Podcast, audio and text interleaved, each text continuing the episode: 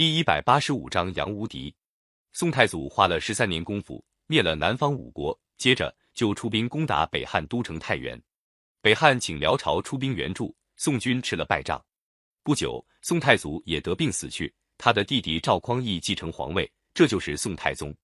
宋太宗决心完成统一北方的事业。公元九百七十九年，他亲自率领四路大军围攻北汉都城太原，辽军又来援助。宋太宗派兵截断援兵要道，太原城在宋军重重包围之中，外无援兵，内无粮草。北汉国主刘继元没法，只好投降。刘继元手下有一名老将杨业，也归附宋朝。宋太宗早就听说杨业武艺高强，十分器重他，任命他做大将。宋太宗灭了北汉，想乘胜攻打辽朝，收复北方失地。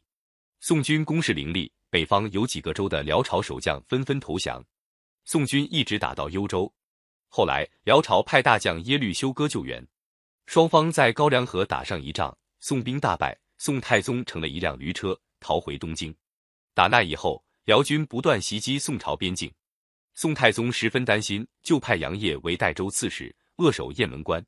公元九百八十年，辽朝派了十万大军攻打雁门关，那时候杨业手下只有几千人马，兵力相差很大。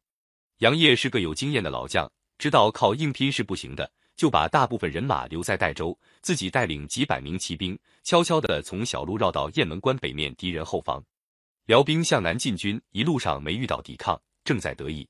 忽然后面响起一片喊杀声，只见烟尘滚滚，一支骑兵从背后杀来，像猛虎冲进羊群一样乱砍猛杀。辽兵毫无防备，又弄不清后面来了多少人马，个个心惊胆战，阵容大乱。哪还抵挡得了？纷纷向北逃窜。杨业带兵追赶上去，杀伤大批辽兵，还杀死了一名辽朝贵族，活捉了一员辽将。雁门关大捷以后，杨业威名远扬。辽兵一看到杨字旗号，就吓得不敢交锋。人们给杨业起了个外号，叫做杨无敌。杨业立下大功，也引起一些边防将领的妒忌。有人给宋太宗上奏章，说了杨业许多坏话。宋太宗正要依靠杨业。不理睬那些诬告，把那些奏章封好了，派人送给杨业。杨业见宋太宗这样信任他，自然十分感动。过了几年，辽景宗耶律贤死去，即位的辽圣宗耶律隆绪才十二岁，由他的母亲萧太后执政。有个边将向宋太宗上奏章，认为辽朝政局变动，正好趁这个机会收复燕云十六州失地。宋太宗接受了这个意见。公元九百八十六年，宋太宗派出曹彬、田仲进。潘美率领三路大军北伐，并且派杨业做潘美的副将。三路大军分路进攻，旗开得胜。潘美、杨业的一路人马出了雁门关，很快就收复了四个州。但是曹彬率领的主力因为孤军深入，后来被辽军杀得大败。宋太宗赶快命令各路宋军撤退。潘美、杨业接到命令，就领兵掩护四个州的百姓撤退到狼牙村。那时候辽军已经占领环州，兵势很猛。杨业建议派兵佯攻，吸引住辽军主力，并且派精兵埋伏在退路的要道，掩护军民撤退。监军王申反对杨业的意见，说：“我们带了几万精兵，还怕他们？我看我们只管沿着雁门大路大张旗鼓的行军，也好让敌人见了害怕。”杨业说：“现在敌强我弱，这样干一定要失败。”王申带着嘲笑的口吻说：“杨将军不是号称无敌吗？现在在敌人面前畏缩不战，是不是另有打算？”这一句话把杨业激怒了，他说：“我并不是怕死，只是看到现在时机不利，怕让兵士们白白丧命。你们一定要打，我可以打头阵。”主将潘美也支持王申的主张。杨业无可奈何，只好带领手下人马出发了。临走的时候，他流着眼泪对潘美说：“这个仗肯定要失败。我本来想看准时机，痛击敌人，报答国家。现在大家责备我避敌，我不得不先死。”接着，他指着前面的陈家玉对潘美说：“希望你们在这个谷口两侧埋伏好步兵和弓弩手。我兵败之后退到这里，你们带兵接应，两面夹击，也许有转败为胜的希望。”杨业出兵没有多远，果然遭到辽军的伏击。杨业虽然英勇，但是辽兵像潮水一样涌上来，杨业拼杀了一阵，抵挡不住，只好一边打一边后退，把辽军引向陈家峪。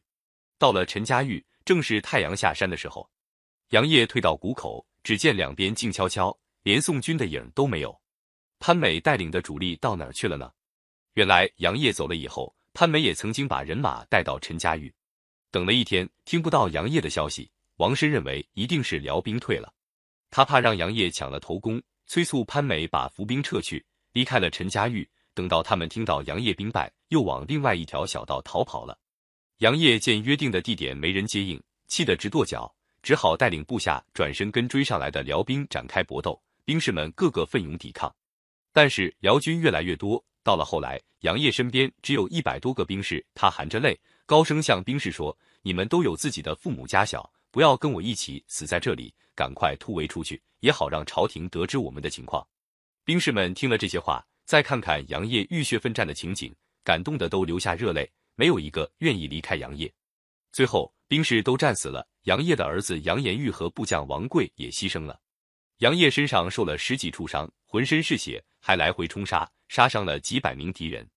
不料一支箭飞来，正射中他的战马，马倒在地下，把他摔了下来。辽兵乘机围了上来，把他俘虏了。杨业被俘以后，辽将劝他投降，他抬起头叹了口气说：“我杨业本来想消灭敌人，报答国家，没想到被奸臣陷害，落得全军覆没，哪还有脸活在世上呢？”他在辽营里绝食了三天三夜，就牺牲了。杨业战死的消息传到东京，朝廷上下都为他哀痛叹息。宋太宗丧失了一名勇将，自然也感到难过，把潘美降职处分，王申革职查办。杨业死后，他的后代继承他父亲的事业，儿子杨延昭、孙子杨文广在保卫宋朝边境的战争中都立了功。他们一家的英勇事迹受到人们的传颂和赞美，民间流传的杨家将故事就是根据他们的事迹发展起来的。